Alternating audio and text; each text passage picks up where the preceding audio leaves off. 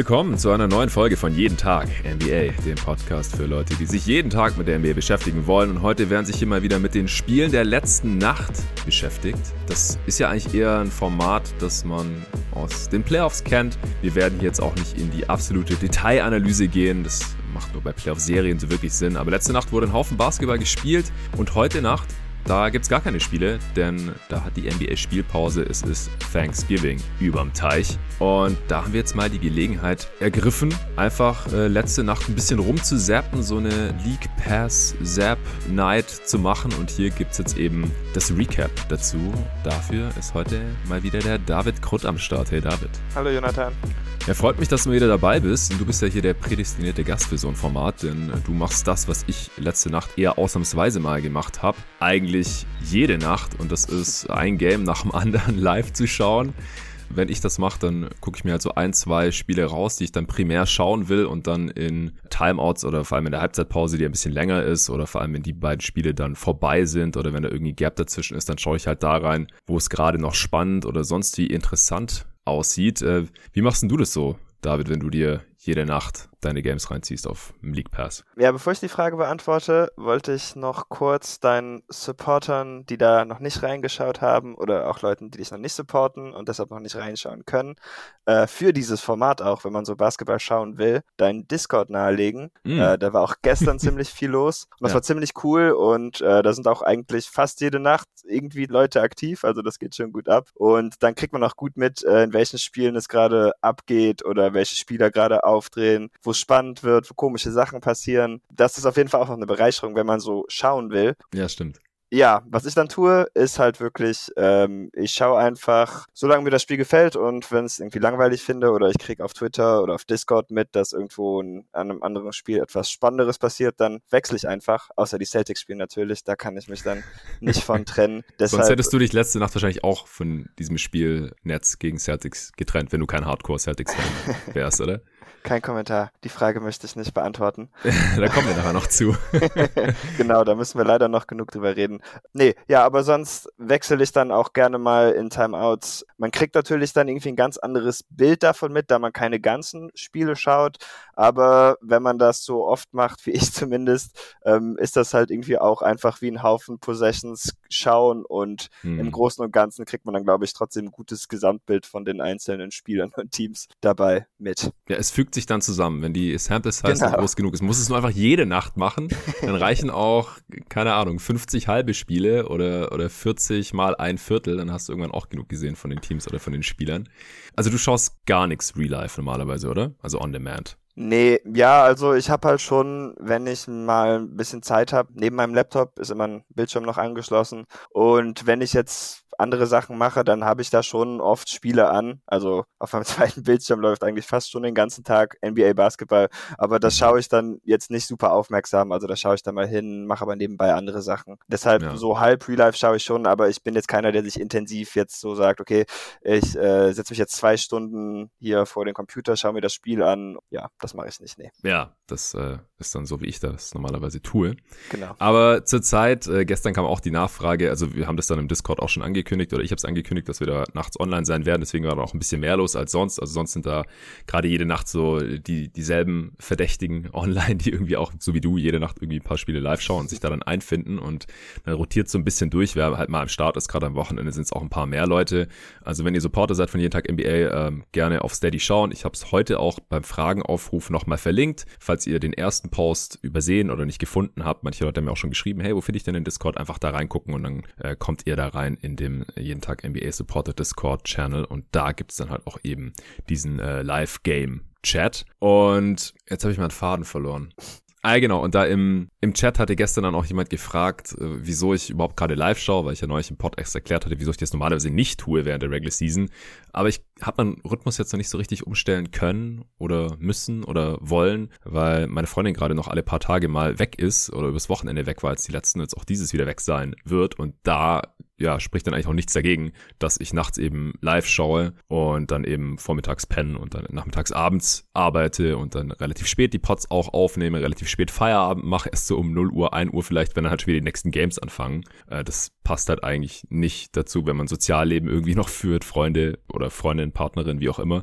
Jetzt gerade geht das halt noch. Das werde ich jetzt aber demnächst dann auch bald wieder zurückfahren, äh, denn bis Weihnachten dann äh, wird das erstmal nicht mehr so die Situation hier sein. Äh, was heute sehr gut passt, also wir sprechen gleich über äh, das Spiel der Suns gegen die Cavs. Das habe ich mir natürlich komplett reingezogen. Du hast da am Anfang mitgeschaut, bis dann eben Nets gegen Celtics angefangen hat. Das hast du dann komplett gesehen. Da habe ich dann nicht mehr reingeschaltet, weil es eigentlich schon entschieden war, als Suns Cavs vorbei war. Ich bin dann direkt zu Lakers Pacers. Das ist in Overtime gegangen. Da werde ich auf jeden Fall was zu sagen. Äh, LeBron war zurück und sah ganz gut aus.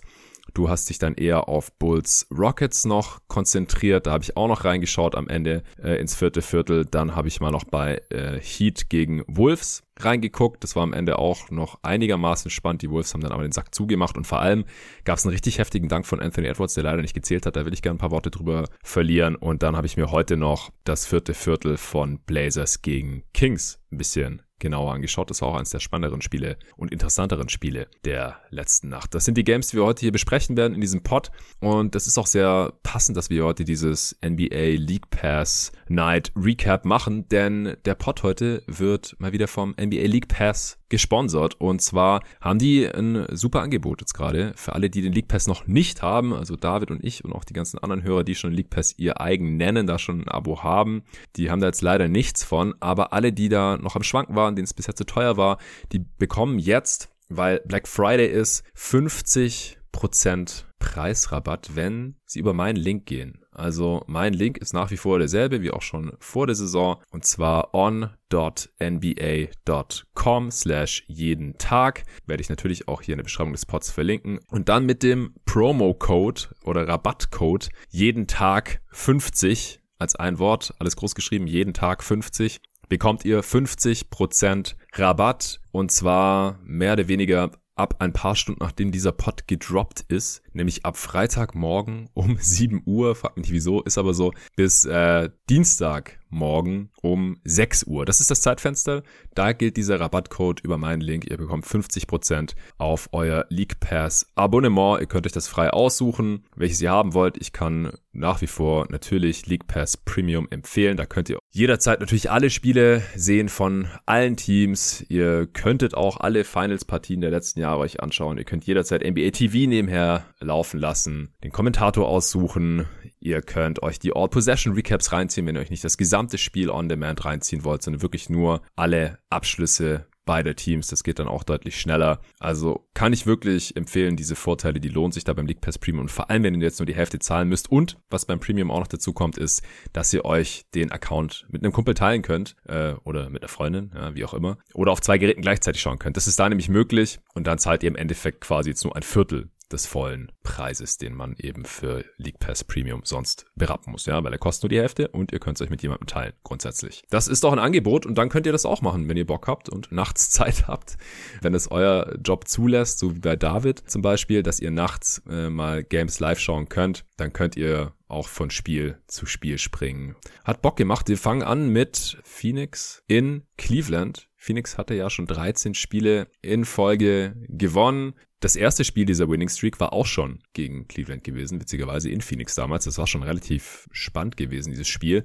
Du hast das erste Viertel noch gesehen, hast dann am Ende noch mal in der Crunch-Time reingeschaltet. David, was ist denn dir so aufgefallen bei den beiden Teams? Also das erste, was mir auffiel, war natürlich, dass Devin Booker extrem heiß war. Der hatte oh yeah. im ersten Viertel, glaube ich, keinen einzigen Fehlwurf. Wenn ich das im ja. Discord richtig mitgekriegt habe, hat das sogar noch fast länger gedauert, aber das habe ich dann nicht mehr so wirklich mitverfolgen können. Ähm, ja. Dann hat, glaube ich, Kevin Love jedes Mal, als ich rübergeschaut habe, einen Dreier getroffen.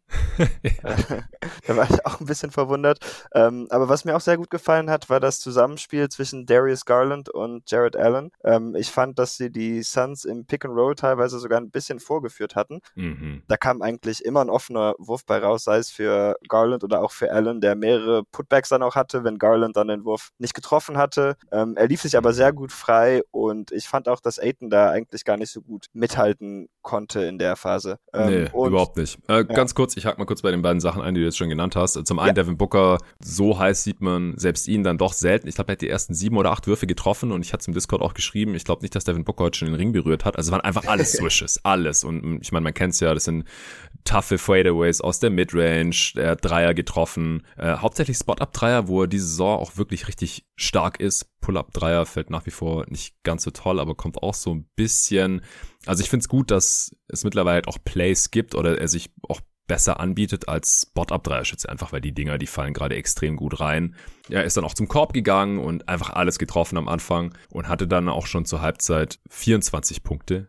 Also das sah alles danach aus, als könnten das locker 40 werden. Aber in der zweiten Halbzeit, da haben die Suns dann offensiv ein bisschen andere Sachen gemacht. Er wurde auch ein bisschen aggressiver verteidigt von den Cavs. Dann wurden es am Ende nur 35 Punkte bei ihm, aber trotzdem noch extrem effizient am Ende. Also 35 Punkte aus 24 Shooting Possessions. Und die Defense der Suns, also da habe ich mich eigentlich fast das ganze Spiel drüber aufgeregt, die war einfach eine Katastrophe, gerade in der ersten Halbzeit. Also auch Aiton, ja, der hat, ich habe einmal, glaube ich, sogar auch geschrieben, wenn Aiton Jared Allen auch nur halb so ernst nehmen würde, wie wenn er Nikola Jokic zum Beispiel verteidigt, dann würde der hier nicht so dominieren. Also Allen sah komplett unstoppable aus am Anfang, also gerade auch im Pick and Roll und dann am Regen einfach alles gefinisht. Der hat auch am Ende neun von zehn aus dem Feld gehabt und sieben seiner neun Freiwürfe getroffen für 25 Punkte. Aber das meiste hat er halt direkt im ersten Viertel gemacht. Auch Edna hat den nicht richtig ausgeboxt, nicht richtig contestet. Also Edna hatte mal wieder so ein Spiel, wie man es in den Playoffs zum Glück eigentlich so gut wie gar nie gesehen hat, wo er einfach überhaupt nicht körperlich spielen wollte. Also einfach, ich habe auch geschrieben, zu viel Ballerina, zu wenig Büffel.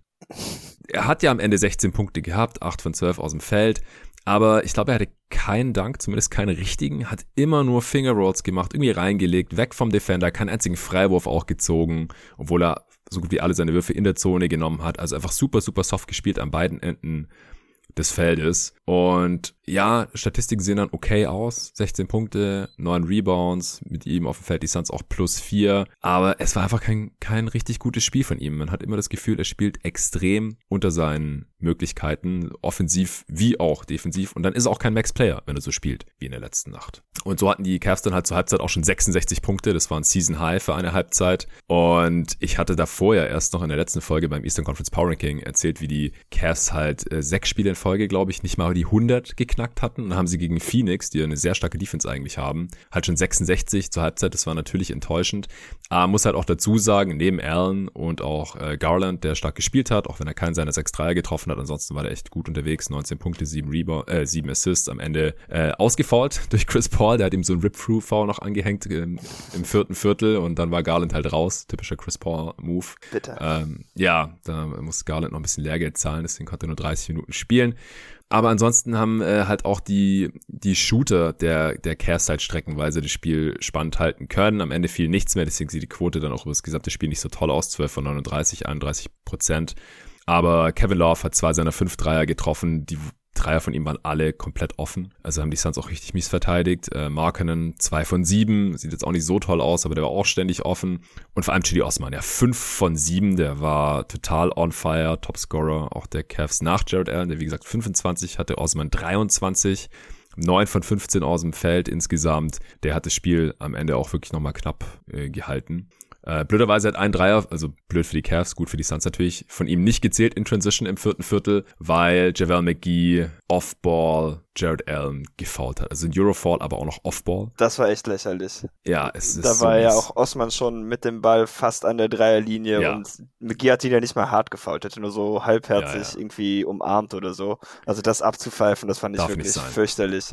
Nee, ähm, muss man wirklich hoffen. Also ich meine, nächste Saison wird's kommen. Äh, Diese Saison wahrscheinlich nicht mehr. Ich hoffe, nee. dass Spieler das nicht mit in die Playoffs nehmen, mhm. ähm, weil man sah auch auf der Bank, JaVale McGee hatte sich total gefreut, glaube ich, als mhm. er gemerkt hatte, was er da äh, mit angestellt hatte. Ich hoffe, dass Spieler das jetzt nicht zu Herzen nehmen. Und es lohnt sich halt einfach total. Es ja, lohnt sich ja leider. Klar. Das ist das Smart Play, aber es ist scheiße mhm. anzugucken. Es hat nichts mit Basketball zu tun. Man braucht keinerlei Skills dafür oder so. Und es, es macht einfach das ganze Erlebnis kaputt, wenn man sich sowas anguckt. Eigentlich spannendes Spiel, aus man haut einen Dreier rein, die Halle explodiert und dann, oh ne, zählt nicht, weil hier irgendwo ein Backcourt der eine Center den anderen ein bisschen festgehalten hat. Ja, ja, war schade. Äh, du wolltest noch irgendwas sagen vorhin? Äh, Ricky Rubio vielleicht? ja, von dem habe ich nicht so viel mitgekriegt, außer am Ende. Ja. Deshalb, ich weiß nicht, ob du schon zum Ende sp springen willst.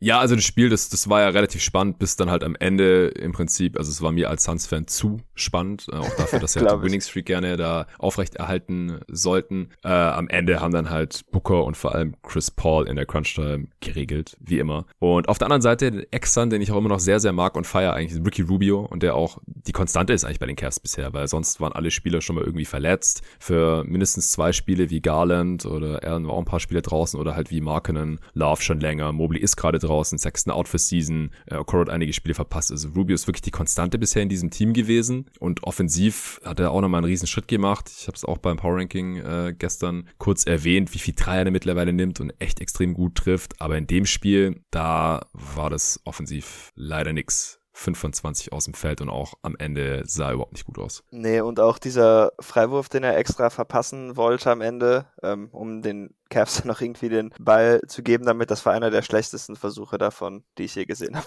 muss ich sagen. Der war irgendwie ja. 20 Zentimeter unterm Korb durch, hat so gerade oh noch das Netz gestreift. Das ja. äh, war leider nix. Und wenn man ja nicht den Ring ja. berührt, dann ist das ja dann, wird das ja auch sofort abgepfiffen. Genau, es war wie so ein Pass, der durchs Netz durchgeht, unterm Ring durch, direkt ins Aus. Also Katastrophe. Und vor allem, er ist ja eigentlich, also vor allem diese Saison, ich glaube, die Karriere so im mittleren 80er Bereich bei den Freiwürfen und diese Saison knapp 90 Prozent gewesen vor diesem Spiel. Und dann wurde er am Ende gefoult, damit halt die Cavs keine Dreier mehr nehmen können und hat dann den ersten halt jeweils schon nicht getroffen. Stimmt, beide Male ist, sogar, oder? Ja, beide Male. Ja. Und dann hat er noch beim ersten Mal, als er den ersten nicht getroffen hatte, hat er wohl noch äh, zu Bickerstaff geschaut und der hat dann ihm wohl signalisiert, er soll ihn treffen. Ja. Und äh, den hat er dann auch gemacht.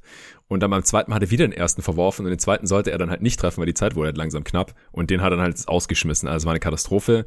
Und er war auch nur zwei von acht von drei in diesem Spiel. Also er nimmt halt wirklich krasse Pull-ups jetzt und so. Also sobald er ein bisschen Daylight hat, drückt er ab. Das war in Phoenix überhaupt nicht so vorletzte Saison und auch davor sonst nirgends in Minnesota oder Utah oder so. Das war immer so seine große Achillesferse eigentlich als, als Playmaker.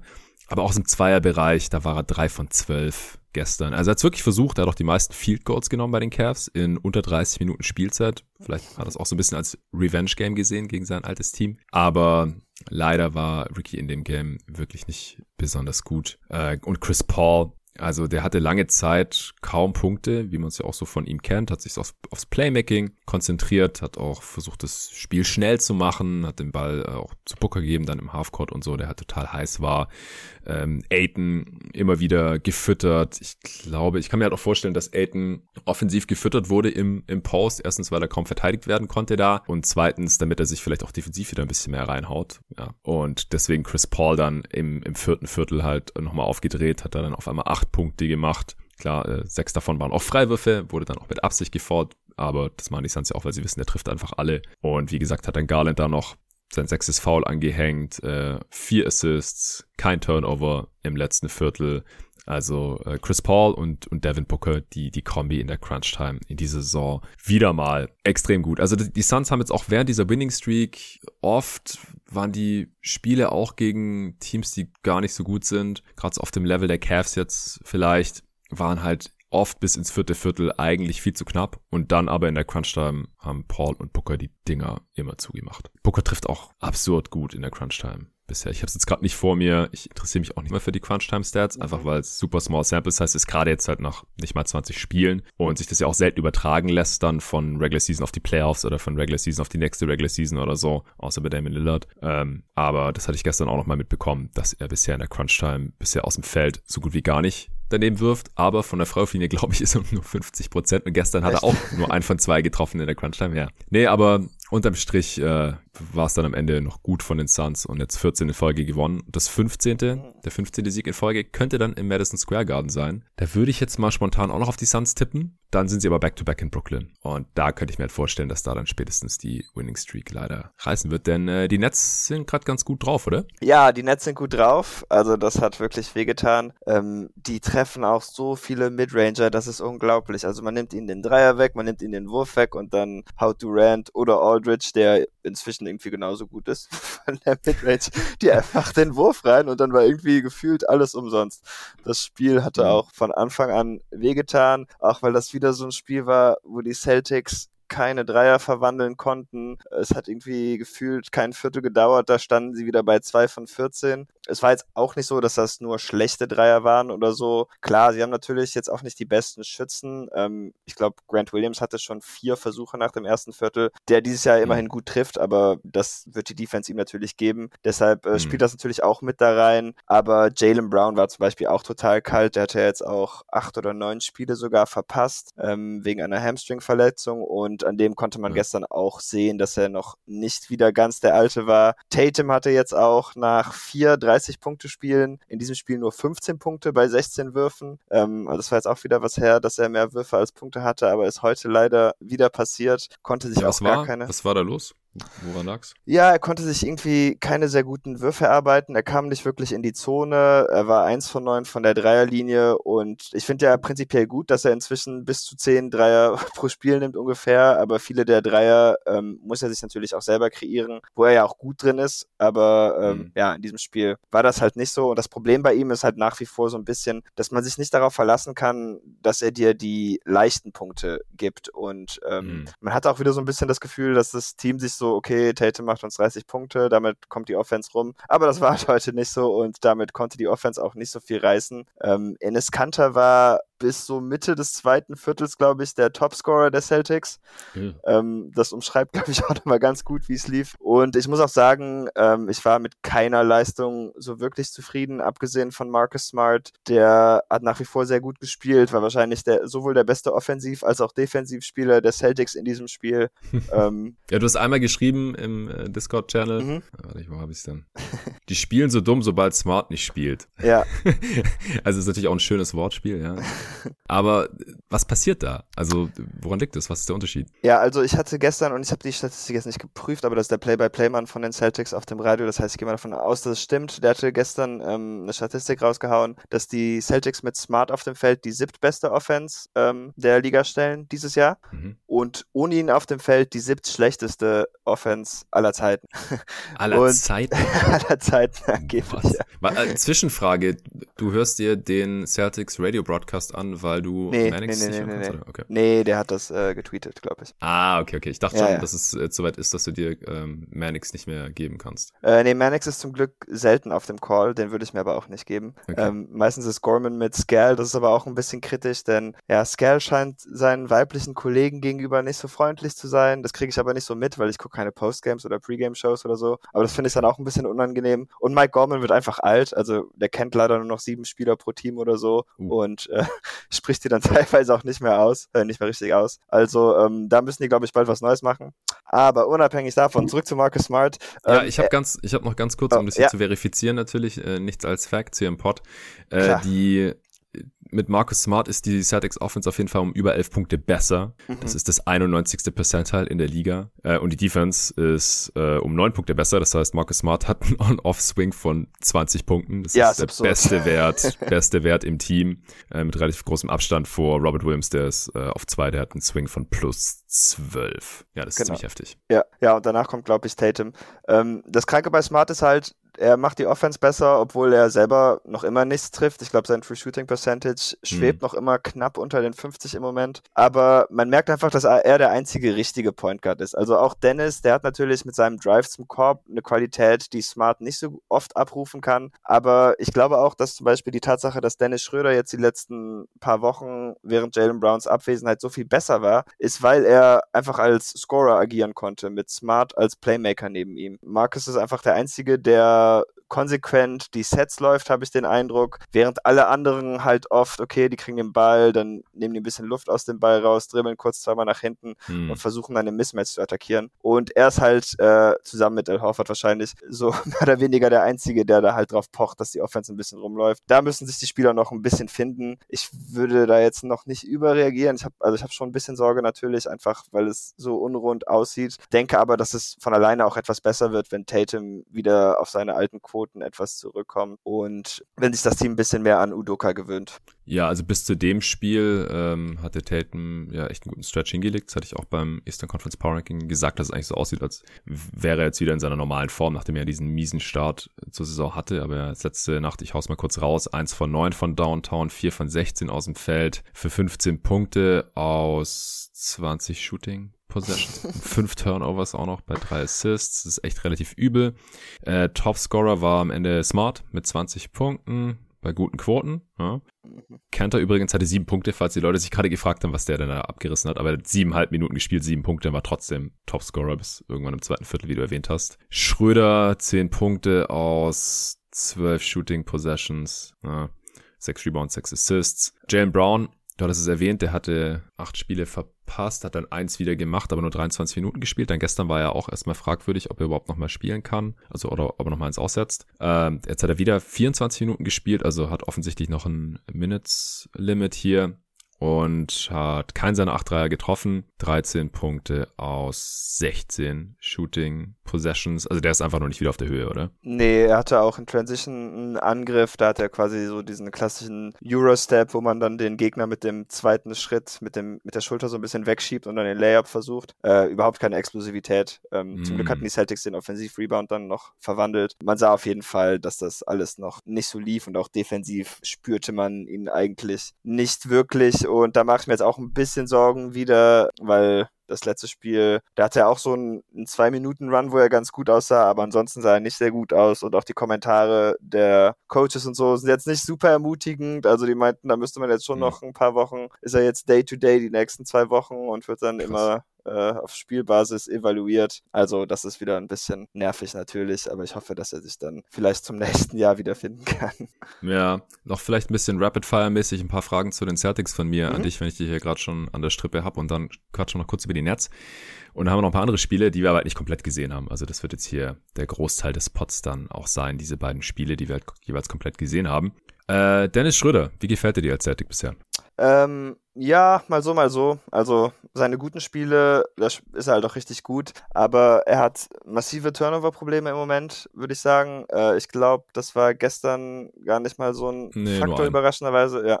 Aber ähm, er hat in fast jedem Spiel irgendwie so ein Stretch, wo er einfach dreimal in Folge den Ball verliert oder dann einen schlechten Wurf nimmt, der dann irgendwie aber immer zu einem Transition-Korb führt, weil der Floor-Balance der Celtics dann noch nicht stimmt oder so. Also das sind dann immer so Phasen, wo es ein bisschen weh tut. Aber er hat den Celtics auch schon paar Spiele gewonnen. Äh, deshalb ja. würde ich nach wie vor sagen, ich finde den Fit nicht super, aber für den Preis kann man sich auf gar keinen Fall beschweren, denn für die Mid-Level kriegt man halt einfach keine Spieler, die einem Spiele gewinnen können. Und ähm, mit seinem Drive und Point of Attack Defense bringt er den Celtics halt auch etwas, was sie jetzt sonst nicht in äh, Übermaß haben. Findest du die Defense jetzt besser, als du sie davor eingeschätzt hast? Wenn ich mich richtig erinnere, warst du nie so ein Fan von Schröders Defense. Äh, ja, ich finde sie schon ein bisschen besser, aber ich ja, die Vielseitigkeit mangelt halt schon ein bisschen, finde ich. Also man mhm. merkt schon, sobald der äh, Gegenspieler ein paar Kilos mehr wiegt, dann äh, hat sich das auch erledigt. Aber doch, also wenn man jetzt so, wenn ich ihn jetzt wirklich in jedem Spiel schaue, was ich natürlich nicht gemacht habe, als er bei anderen Teams gespielt hat, ja. äh, da weiß ich das schon ein bisschen mehr zu schätzen, auch weil er recht oft dann Full Court geht und ähm, das merkt man auch, dass das die gegnerischen Teams dann auf Dauer ein bisschen beeinflusst, wenn er dann irgendwie vier Possessions in Folge einfach mal Full Court den Ballhändler aufnimmt. Weil das ist mhm. Etwas, was jetzt nicht unbedingt Marcus Smarts Stärke ist, obwohl er natürlich in jeder anderen Hinsicht ein besserer Verteidiger ist. Ja, also Schröder ist halt so dieser äh, On-Ball Waterbug Defender. Also der genau. halt wie so ein Wasserläufer Full Court halt den äh, Ballhändler unter Druck setzen kann. Das ist, worin er gut ist, dass er da dem Ballhändler so ein bisschen in die, in die Hose steigt, einfach Druck auf den Ball ausübt und alles andere defensiv, da ist halt nicht so toll. Kann nicht hoch verteidigen und Help Defense auch nicht so ideal und solche Sachen. Vielleicht nochmal so allgemein kurz zu den Celtics. Ähm, was hältst du von der Saison jetzt bisher? Wo, wo siehst du sie so im Osten? Ich habe sie jetzt gestern im Power Ranking Update im Osten auf Platz 5 hochgeschoben. Ich hatte sie vor der Saison auf 5, dann nach dem schlechten Start habe ich sie mal um einen Platz nach unten auf 6 geschoben gehabt, also noch nicht auf einen der Play-in-Plätze oder so und jetzt habe ich sie wieder um einen nach oben geschoben, weil die Atlanta Hawks hinter die Bulls und Celtics gefallen sind bei mir. Findest du, sie sind ein Top 5 Team im Osten? Glaubst du, die können auch irgendwie um Heimvorteil mitspielen oder hast du vielleicht sogar ein bisschen Angst vorm Play-in? Ähm, also ich finde das von der Tendenz her richtig. Ein bisschen Angst vor dem Playen habe ich aber trotzdem. Das liegt aber weniger an den Celtics per se, sondern einfach daran, dass die anderen Teams, ähm, von denen man dachte, okay, die sind dieses Jahr vielleicht besser, halt auch wirklich alle besser sind. Ähm, und mhm. damit ist die Konkurrenz einfach etwas mehr, als ich vor der Saison gedacht hätte, wahrscheinlich. Aber ansonsten, ähm, ich finde ganz ermutigend, dass man das geschafft hat, sich von diesem wirklich schlechten Start zu erholen, wo man ja auch, als die 2 in 6 standen, glaube ich, waren die 27. in der Defense oder so. Auf jeden Fall Bottom 5, mhm. ähm, wo man sich jetzt auch erholen konnte, obwohl man immer wieder Spieler ähm, ja nicht dabei hatte. Ja. Deshalb, ja, in der Hinsicht bin ich ein bisschen optimistisch gestimmt. Auch, dass Horford so gut aussieht, das finde ich sehr positiv. Auch wenn er gestern sein schlechtestes Spiel der Saison hatte, glaube ich, was man im Boxscore gar nicht so sieht. Das mhm. sieht eigentlich ganz vernünftig aus, aber der hatte wirklich schlechte Plays gemacht und äh, war defensiv auch irgendwie nicht rechtzeitig zur Stelle. Äh, Williams sieht eigentlich sehr gut aus, ist aber Robert. leider ja, genau, Robert Williams. Beide eigentlich, muss man sagen. Also auch der Grant Williams äh, Fanclub, der hat hier eine kleine Renaissance in dieser oh yeah. Saison, würde ich sagen. ähm, aber ja, ich meinte Robert, das Einzige, was schade ist, ist, dass ähm, seine Körperteile und sein Immunsystem beide ein bisschen für die Hunde zu sein scheinen. Denn mhm. er verpasst halt jedes zweite Spiel, entweder weil er verletzt ist oder weil er irgendeine Non-Covid-Erkrankung hat. Das hat er jetzt, glaube ich, auch schon zweimal gehabt. Ja, Mann. Aber ähm, ja, Letzte sollte Nacht auch das... nicht gespielt, übrigens. Nee, genau. Äh, was auch schade war, weil der hatte ja dieses richtig gute Game One ja. gegen die Nets in den Playoffs und ich glaube auch mit seinem Offensiv-Rebounding, was ja eine Schwäche für die Nets ist, könnte er denen nochmal richtig Druck machen, aber gut, ja, war nicht so. Acht Blocks oder neun oder so in den Playoffs. Genau, inklusive ein paar James Harden Jumper und ja. äh, ansonsten ist Marcus Smart irgendwie der einzige Celtic, der Harden verteidigen kann. Die anderen, äh, die tanzt einfach aus. Okay, ich glaube, das reicht dann jetzt auch erstmal zu den Celtics. Ich, mir würden noch mehr Fragen einfallen, aber wir haben noch ein paar andere Teams, die wir heute besprechen wollen. Auch die Nets zum Beispiel. Also Endstand dieses Spiels, wir haben es noch gar nicht gesagt, der eine oder andere hat es wahrscheinlich schon im Boxscore gesehen, 123 zu 104, also am Ende mit 19 gewonnen, aber die waren halt teilweise mit fast 30 schon weg. Im vierten Viertel gab es noch einen, einen, kleinen Run, also wir haben jetzt hier auch darauf verzichtet, irgendwie das Spiel nochmal, den Spielverlauf irgendwie nochmal nachzuzeichnen. Das war im Endeffekt einfach eine relativ klare Sache, oder? Ja, also Marcus Smart und Romeo Langford hatten noch ein paar witzige Sachen im letzten Viertel angestellt, um das Spiel nochmal auf 12 zu verkürzen. Mhm. Äh, und dann kam Kevin Durant wieder rein und dann war es aus. so mehr oder weniger. Ja, ich habe gestern beim Power Ranking Update auch schon äh, viel über Kevin Durants aktuelle Saison gesprochen, auch darüber, dass James Harden so langsam wieder besser aussieht. Und ich sehe die Nets halt nach wie vor oder wieder als bestes Team im Osten in der Regular Season aktuell. Siehst du das auch so? Ja, definitiv. Also hätten die Bucks vielleicht nicht so einen verletzungsgeplagten Start in die Saison gehabt, dann hätten die für mich da auch noch was mitzureden. Aber ja. da es so gekommen ist, sind es für mich auch die Nets, ja. Ja, die haben jetzt einfach schon ein paar Siege Abstand auf Milwaukee und ich sehe sie halt einfach auch noch über den Heat und über den Bulls und sonst gibt es da einfach aktuell keine Konkurrenz mehr. Ja, bei den Nets läuft es auch noch nicht perfekt. Starting Fives sehen teilweise auch noch irgendwie spannend aus. Ja. Jetzt musste Paddy Mills äh, hier starten, äh, aber hat extrem abgeliefert letzte Nacht, war Topscorer mit 23 Punkten, 7 von 10 von Downtown. Du hast auch im Discord äh, direkt geschrieben, was äh, Paddy Mills hat schon drei Dreier getroffen nach ein paar Minuten oder irgendwie so. Ja, nach, nach drei Minuten hatte der drei Dreier. ja, so kennt man ihn ab und zu. Äh, Ex-Teammate bei den Spurs, Marcus Aldridge ist auch Starter mittlerweile, er hatte 17 Punkte, das gemeint, der hat mit, da teilweise genauso gut getroffen wie KD aus der Midrange, dann stand der gerade auch noch die Andre Bembry äh, und dann natürlich Durant und Harden. Harden schon wieder mit neun Freiwürfen. Ey, der kommt noch in die Top 3 bei den Free Throw Attempts. Ich habe da so eine kleine Wette mit Arne am Laufen. Ich habe es gestern mhm. auch im Pod schon angesprochen. Er ist schon auf Platz 4 gerade. Und über die letzten vier Spiele müsste er jetzt sein, hat er so zehn Freiwurfversuche im Schnitt circa. Was fällt dir noch so auf bei den Nets bisher? Hau einfach irgendwas raus, Durant, Harden oder irgendwas anderes.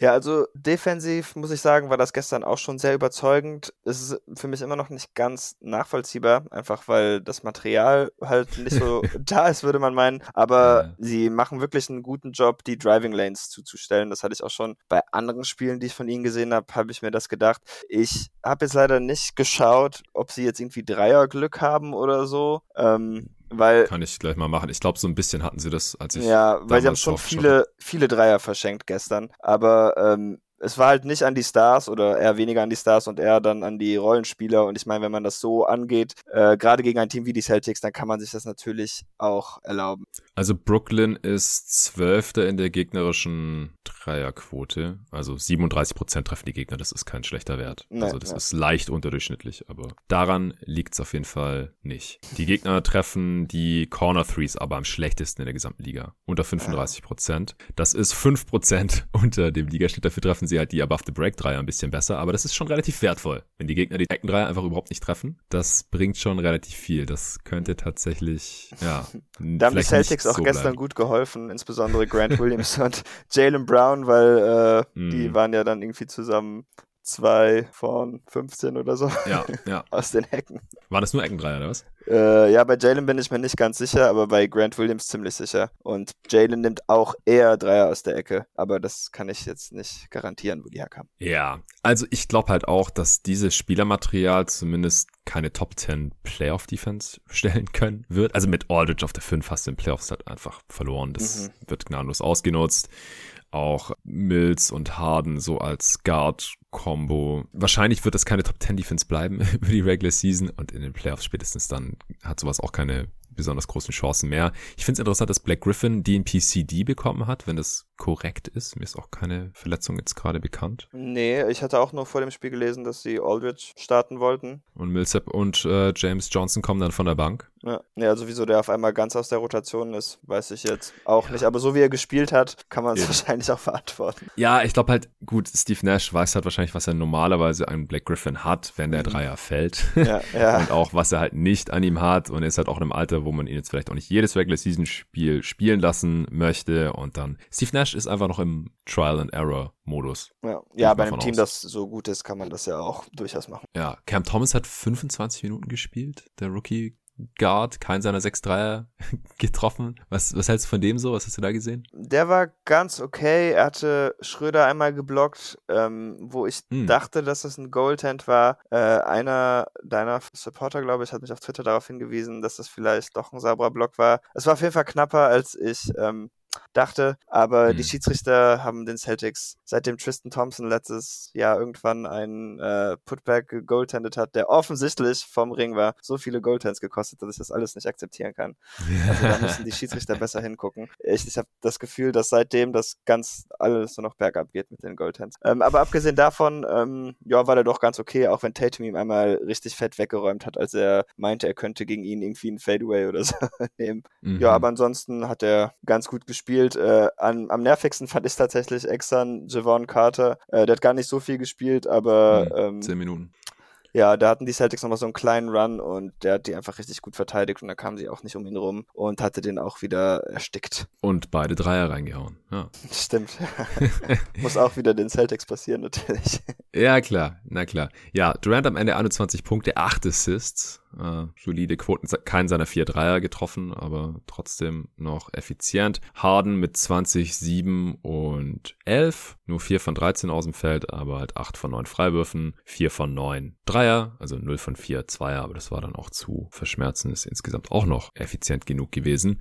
Wie gesagt, es war trotzdem ein 20 Punkte Blowout. Äh, ich habe, glaube ich, vor den Score von Suns Cavs gar nicht gesagt. Das waren am Ende 120 zu 115. Ja, ich würde sagen, äh, wir hauen jetzt noch im Schnelldurchlauf ein paar der Beobachtungen der anderen Spiele raus. Das werden jetzt natürlich keine so detaillierten Analysen sein, weil wir halt nur paar Minuten davon gesehen haben, hier und da, oder halt nur die Crunch-Time oder sowas. Aber ich habe dann direkt zu Lakers Pacers umgeschaltet, denn das war spannend im vierten Viertel, paar Minuten vor Schluss. Und blieb dann auch spannend. Es ging dann auch in Overtime. Anthony Davis hat gar nicht gespielt, der war raus mit einer Erkältung, Non-Covid-Illness irgendwie. Äh, deswegen gab es dann auch relativ viel Small Ball, gerade in der Crunch-Time mit LeBron auf der 5. Der war dann de facto Point Center, weil er hinten halt der größte Spieler war. Die haben dann noch mit drei Guards gespielt, mit äh, Westbrook, Ellington und Malik Monk, also echt klein. Dann eben noch LeBron und äh, Kamala Anthony. LeBron hat dann eben weil er auch gut drauf war, meistens den Ball gar nicht aus der Hand gegeben, sondern auch den, den Spielaufbau gemacht. Er hat auch ein paar Mal so Westbrook quasi den Ball verwehrt, der halt wahrscheinlich auch aus Gewohnheit so den, den Ball abholen wollte, nach vorne tragen und LeBron hat ihn einfach behalten und alle weggewinkt und dann äh, Switch erzwungen, wie er es ja so gerne macht, dann gegen den Bake äh, hat er hier einige Sidestep-Dreier, äh, also macht dann so ein, gern so ein Sidestep nach links, um sich noch ein bisschen Platz zu verschaffen.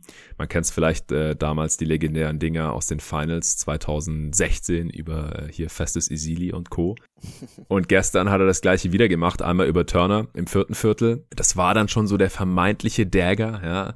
Und LeBron hatte echt Spaß da in Indiana. Also Indiana, ich weiß nicht, wieso er diese auf dem Kicker hat, aber da hat er immer besonders viel Spaß.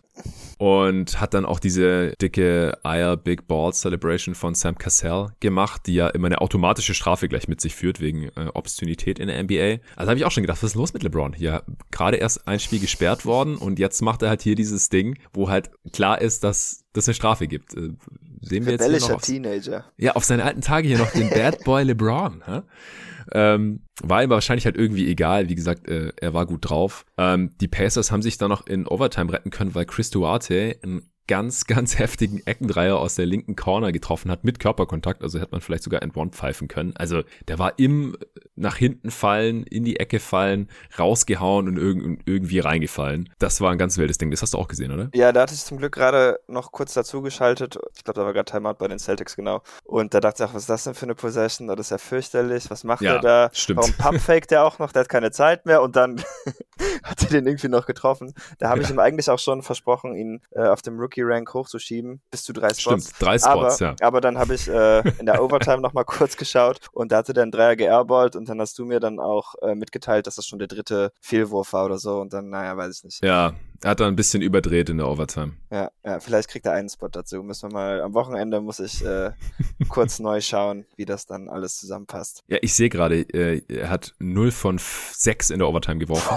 und fünf Dreier verballert. Eieiei. Also das Spiel war dann auch irgendwann durch und die Pässe nur noch wilde Würfe genommen. Ja. Ja, aber die Passes haben sechs Dreier in der Overtime genommen, fünf davon waren von ihm, sie haben keinen mehr getroffen.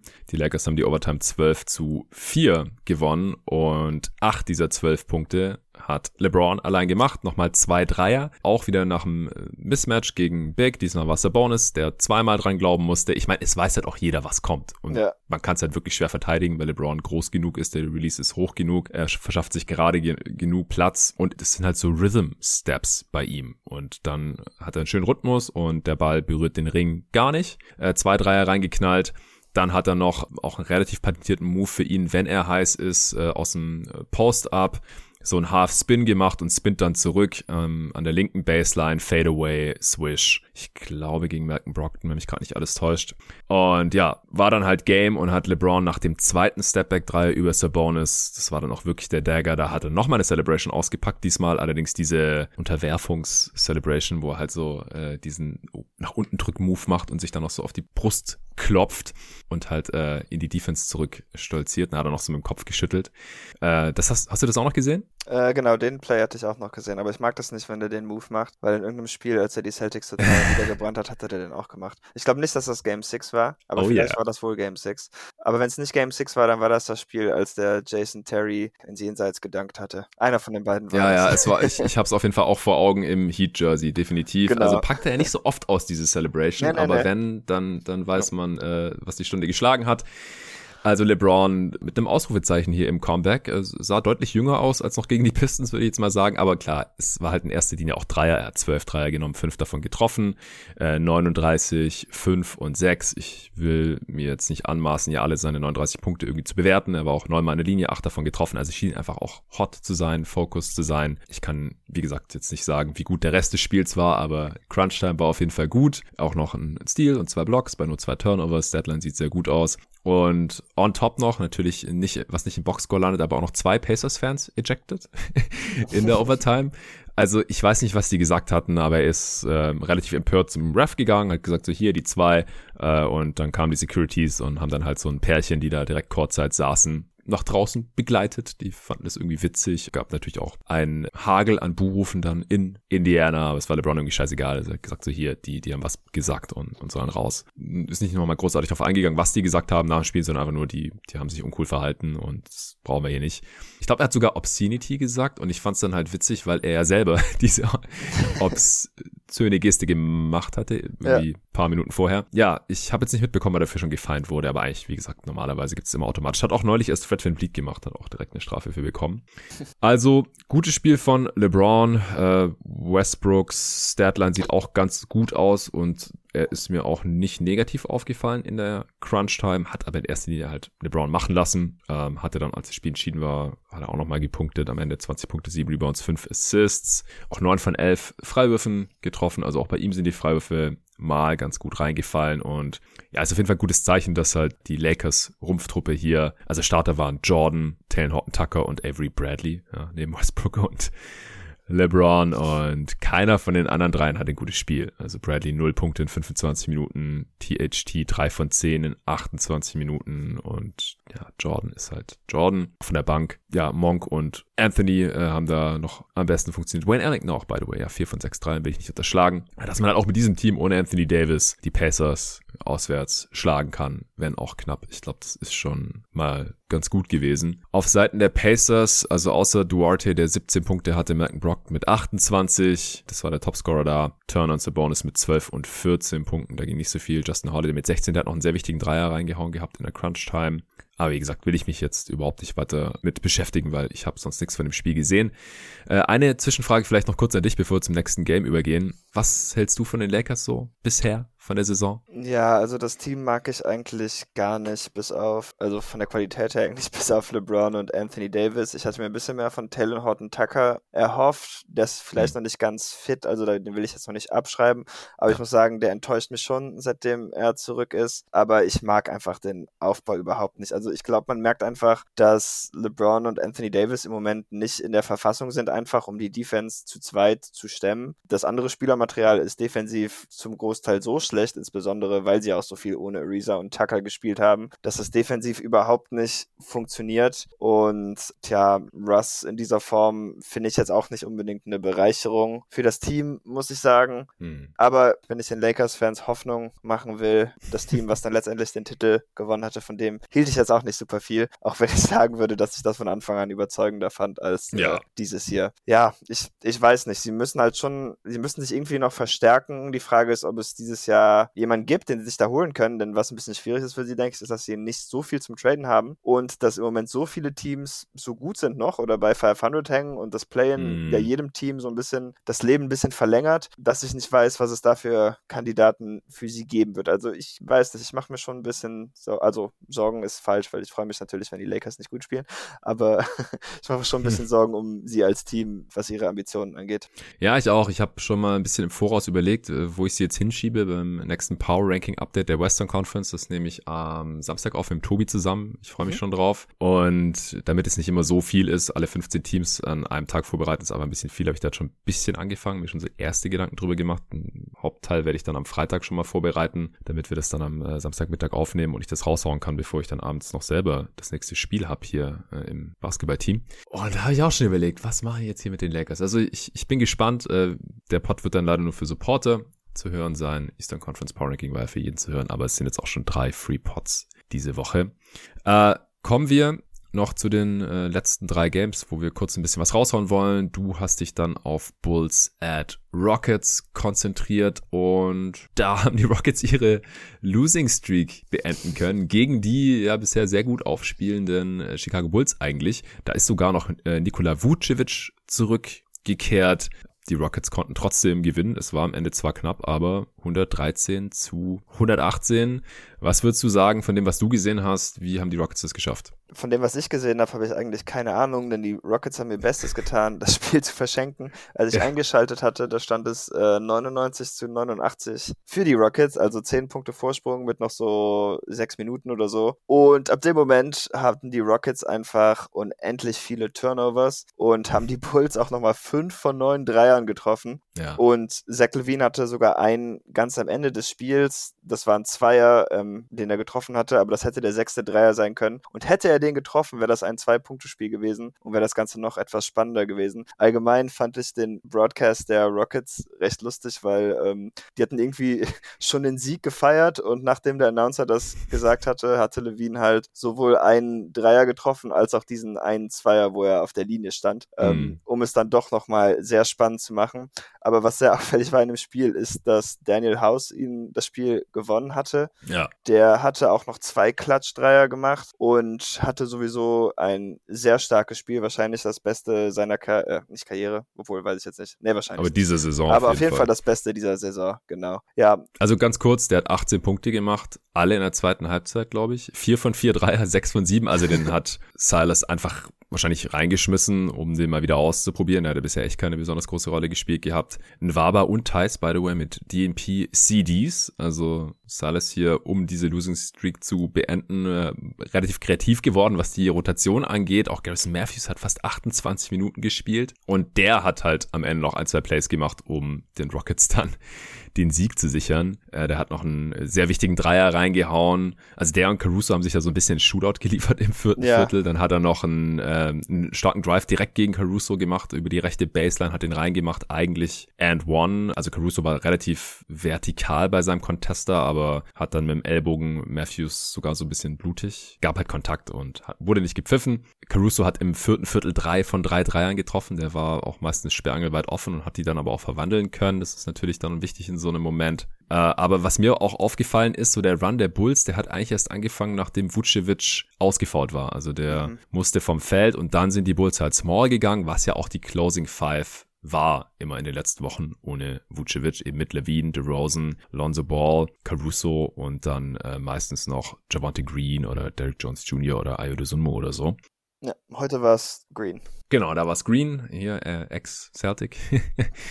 ja, und dann hat eben auf der, auf der einen Seite Matthews am Ende noch genug gemacht, um dann den, den Sieg der Rockets irgendwie noch über die Linie zu bringen. Aber das war schon, war schon rough auch da für die Rockets, was die dann da auf dem Feld hatten eigentlich. Also mit Porter Jr. und Gordon, die haben sich da so ein bisschen das, das Playmaking äh, aufgeteilt. Christian Wood war noch drauf, aber der war eins von sechs in der, in der zweiten Halbzeit. Und dann eben Garrison Matthews und Daniel House sowas muss dann halt irgendwie mal zusammenkommen, damit halt auch ein Team wie die Rockets mal irgendwie einen Sieg holen kann, offensichtlich. Ja. Und Jalen Green hatte sich ja auch leider schon vorher im Spiel verletzt, Stimmt. was ich aber nicht gesehen hatte. Ich hatte mich nämlich erst gestern total geärgert, so, oh, okay, ja, ich weiß, dass die gerade gut spielen, aber warum spielst du jetzt Daniel House? Gibt Jalen Green noch die Minuten?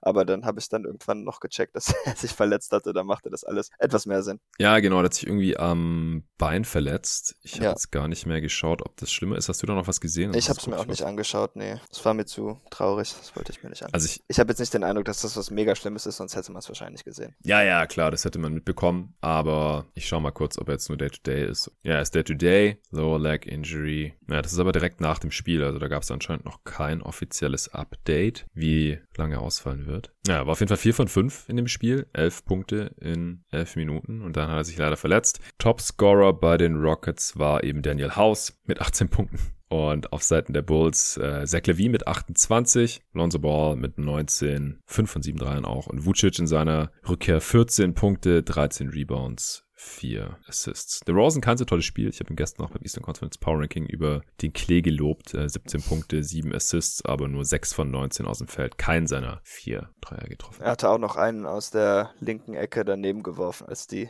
Bulls ihr Comeback ja. versucht hatten. Stimmt, ja. Wie viele in Folge hatten die Rockets verloren? Ich glaube auch 14 oder so. Kann gut sein, ja. Der Sieg müsste, glaube ich, ihr zweites oder drittes Saisonspiel gewesen sein. Also. Ja, genau. Gegen die Thunder. Ja, damals. Ja. Hat jetzt eine Weile gedauert. Okay, zwei Games haben wir noch, bei denen du jetzt aber nur noch wenig gesehen hast. Also ich habe da noch bei Heat Wolves reingeschaut. Das war relativ spannend, aber die Wolves konnten dann den Sieg über die Ziellinie retten, auch weil Kalori ausgefordert ist, schon relativ früh im vierten Viertel. Er hat dann der Offense, der Heat schon spürbar gefehlt. Die war dann ein bisschen schlecht organisiert.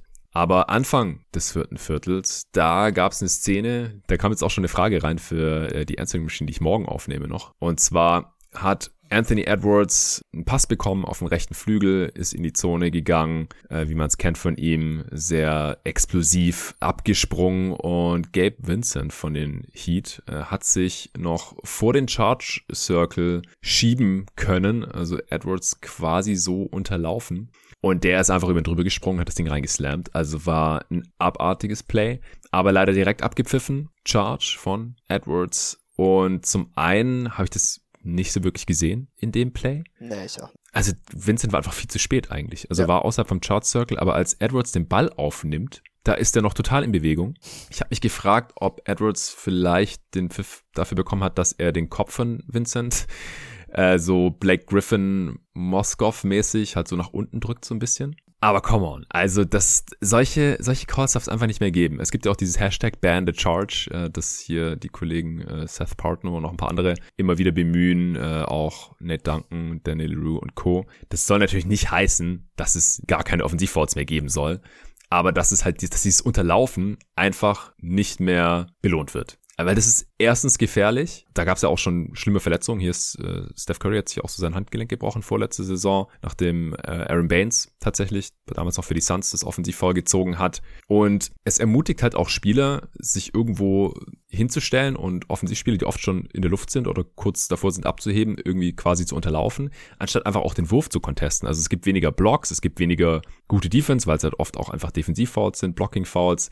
Es ist mega gefährlich, Dunks werden abgepfiffen und so. Also es hat eigentlich nur Nachteile. Klar, wenn jetzt ein Gegenspieler sein Verteidiger komplett wegrammt oder die Schulter komplett in die Brust rammt oder solche Sachen, so ganz klare Offensivfouls, das soll es natürlich noch geben. Aber wenn Spieler zum Korb gehen, dann sollte das meiner Meinung nach einfach niemals belohnt werden, wenn Verteidiger den Offensivspieler noch unterlaufen, um einen Offensivfoul zu schinden. Wie siehst du das? Also ja, in dieser Situation finde ich auf jeden Fall auch, dass er viel zu spät war. Ansonsten muss ich sagen, finde ich Charges nicht so schlimm. Aber ich weiß nicht, okay. ob das eine Marcus Smart Stockholm-Syndrom-Situation ist. Denn der Typ ist einfach richtig gut darin und schaue ich mir dann auch manchmal gerne an, weil es lustig ist. Aber äh, alle deine Argumente sind natürlich sehr richtig. Und ich denke, unterm Strich ist es wahrscheinlich wirklich besser, wenn man einen Play, der einfach erhöhtes Verletzungsrisiko mit sich bringt, einfach weil es so funktioniert, dass zwei Leute ineinander rennen und meistens beide hinfallen, besser ja. aus dem Spiel verbannen sollte. Ja, Edwards ja auch. Also der hat komplett über Vincent drüber geslammt und ist dann halt noch so auf ihm gelandet ja. quasi. Da hat sich zum Glück auch keiner verletzt. Also ich bin einfach dagegen, dass es so gehandhabt und gepfiffen wird. Das ist für mich kein, kein Basketball-Play. Ich glaube, ich hatte mit Tobi da auch schon drüber gesprochen bei unserem Welche Regeln sollten verändert oder verbessert oder abgeschafft werden Podcast Ende der letzten Regular Season. Äh, da hatten wir da auch schon drüber gesprochen. Ich weiß gerade nicht mehr, wie wir das genau handhaben wollten, aber Charge Circle vergrößern, dass sowas nicht mehr in Frage kommt, eventuell. Ja. Oder einfach, wenn es unklar ist oder knapp ist oder so, ist einfach automatisch immer ein Verteidiger-Foul ist. Und wenn es gefährlich ist, wenn es gefährliche Kollisionen sind, dass man da sogar vielleicht ein Flagrant One gibt oder sowas. Also, dass man einfach relativ rigoros durchgreift, um das unattraktiv zu machen, dass Leute das probieren und dass dann einfach normal der Wurf contested wird. Und dann gibt es entweder einen Block oder einen Foul oder vielleicht auch gar nichts, aber halt nicht mehr solche gefährlichen Crashes. Ja, macht Sinn. Ja, die Heat am Ende 101 zu 113 verloren. Also es wurde nicht mehr so richtig spannend. Topscorer bei den Heat war Bam Adebayo mit 18 Punkten. Bei den Wolves war Anthony Edwards mal wieder Topscorer mit 33 Punkten, 14 Rebounds. Ich meine, das ist mindestens Season High, wenn nicht Career High sogar. 6 Assists, 3 Steals. Also der hat ein ziemlich starkes Game. Der hat auch noch ein paar andere geile Dunks, by the way. Aber das wäre der, der geilste gewesen. Und ich glaube, das war auch Teil der Frage für die Answering Machine, kann ich jetzt hier noch damit abhaken. Wäre wahrscheinlich ein Dank auf dir Kandidat gewesen. Also mir fällt jetzt spontan kein Dank ein, den ich deutlich besser fand bisher. Dir? Nee, wäre jetzt auch. Also ist irgendwie immer schwer, wenn du mir die Frage so stellst und ich drüber nachdenke, aber äh, der Dank war schon ziemlich heftig. ja, ganz, ganz heftiges Ding. Äh, Malik Beasley mit 29 Punkten. Das ist auch mal schön, weil der bisher noch keine so tolle Saison spielt. Ja, kommen wir zum letzten Spiel für heute. Und zwar äh, Portland in Sacramento. War eins der spannenderen auch, 121 zu 125 am Ende für die Sacramento Kings, die ja erst neulich ihren Headcoach Luke Walton entlassen haben. Und hier auch auf einige Spieler verzichten mussten. Von Anfang an mussten sie auf Sean Holmes verzichten, der verletzt ausgefallen ist. Alex Lander für mit dem Start. Der hat allerdings im vierten Viertel nicht mehr gespielt, weil Damian Jones sich als Center da aufgedrängt hatte. Marvin Bagley durfte auch mehr spielen als normalerweise. Erstens, weil er ein ganz gutes Spiel hatte. Das dürfte dir gefallen, David. Und zweitens, weil Harrison Barnes sich auch verletzt hat in diesem Spiel und nach knapp 29 Minuten Spielzeit nicht mehr zurückkommen konnte. Dann hat sich im vierten Viertel noch Darren Fox verabschiedet, weil er sich total dämlich zwei technische Fouls abgeholt hat. Er hat einen Offensivfoul gepfiffen bekommen, hat dann mit dem Ref diskutiert, der hat ihm dann einen Tee dafür gegeben und dann der Klassiker, er konnte nicht aufhören, hat irgendwie nochmal was gesagt Richtung Ref, nachdem er ihm nochmal vorgewarnt hat und schon die Pfeife in den Mund gesteckt hat. Also ich kann nicht verstehen, wie man es dann als Spieler so sehr wollen kann, dass man rausgeschmissen wird. Und dann wurde halt Fox rausgeschmissen nach einem Double Technical. Und das war sehr schade, weil der halt 19 Punkte in der ersten Halbzeit schon hatte. Zu dem Zeitpunkt hat er dann 21 gehabt und 6 Assists in knapp 28 Minuten Spielzeit. Und dann mussten die Kings halt mit einer relativ wilden 5 da die Crunch-Time bestreiten, bestehend aus eben Damian Jones, Marvin Bagley, dann äh, David Mitchell, dem Rookie Point Guard, Buddy Hield, der auch ein starkes Spiel hatte und Topscorer der Kings war und Tyrese Halliburton. Äh, was hast du von dem Spiel eigentlich gesehen, David? Ja, ich hatte ganz am Anfang geschaut, aber ich muss gestehen, ich bin da recht schnell eingeschlafen. Deshalb habe ich nur das erste Viertel so halb gesehen und habe dann später noch äh, irgendwo gelesen, dass Marvin Bagley einen ganz wichtigen Dreier getroffen hat. Ja, aus der rechten Corner. Das war der Dagger. ich habe ja schon immer gesagt, dass losgelöst von Luke Walton der Carline Superstar sein könnte. Ach so. Habe ich noch nie dran gezweifelt. ich denke, dass das der Grund war. Aber ja. das musst du mir erzählen, weil ich habe es wie gesagt nicht gesehen. Äh, ich fand Marvin Bagley eigentlich gar nicht so gut. Also der Dreier, der war natürlich ja, wichtig. Shit, schade. Das, ähm, also nach dem Dreier waren sie 30 Sekunden vor Schluss einfach mit sieben Punkten vorne. Davor logischerweise mit vier Punkten nur vorne. Wenn der nicht drin ist, mit 30 Sekunden zu spielen, dann können die Blazers halt das Spiel nochmal richtig spannend machen. Aber er war drin, das war auch so ein bisschen so ein, so ein Broken Play und der Pass von Halliburton, der war auch relativ riskant in die Corner zu Bagley, aber er hat das Ding dann einfach reingeknallt. Das war auch sein zweiter Dreier in dem Spiel. Wie gesagt, auch ich hier, äh, Full Disclosure, ich habe nicht das ganze Spiel gesehen. Äh, ich war auch schon pennen gegangen, als es dann angefangen hat um 4 Uhr. Habe das dann heute so ein bisschen nebenher laufen lassen, als ich noch ein paar andere Sachen gearbeitet habe vorhin. Und dann ab dem vierten Viertel habe ich gesehen, okay, das ist spannend. Also ich habe Spoiler-Free geschaut, bevor ich die Ergebnisse gecheckt habe. Und habe ich gedacht, komm, das gucke ich mir jetzt mal noch hier an, das vierte Viertel und auch die Crunch-Time natürlich. Anfang des vierten Viertels gab es auf jeden Fall noch einen richtig fetten Block von Nasir Little gegen äh, Damian Jones, der erst als Foul gewertet wurde. Da gab es dann eine Challenge und die Challenge wurde auch gewonnen, war eine sehr gute Challenge von Chauncey Billups. Ja, Jones ist jetzt nicht der beste NBA-Spieler, aber er ist auf jeden Fall super athletisch und hat auch in dem Spiel einen richtig fetten Slam später noch gehabt über Yusuf Nurkic in der Crunch Time. Und da hat er halt versucht, über Little zu stopfen und Little hat ihn halt gechallenged als äh, deutlich kleinerer Flügelspieler, der natürlich auch springen kann und hat ihn halt echt so am Apex geblockt. Er hat zuerst den Ball erwischt und dann noch mit seinem Ellbogen den Ellbogen von Jones, aber ich fand auch, dass es auf jeden Fall clean war. Ich frage mich halt in der Situation immer und auch wenn ich jetzt selber spiele zum Beispiel und im Training sagt man ja zum Beispiel die eigenen Fouls an oder so oder, oder callt halt als Offensivspieler vielleicht auch die Fouls. War der Kontakt jetzt dafür verantwortlich, dass der Ball nicht reingegangen ist oder keine Chance hatte reinzugehen in den Korb? Und es war da halt nicht der Fall, weil er halt erst geblockt und dann kam der Kontakt am Arm. Und deswegen fand ich es auch richtig, dass der Call overturned wurde und Billups die Challenge gewonnen hat. Die äh, Kings haben allerdings dann einen 11-0 Run hingelegt im vierten Viertel, waren dann mit sechs vorne. Da hat Bagley seinen anderen Dreier getroffen als Teil dieses Runs. Äh, Hield hat auch einen Dreier reingeknallt.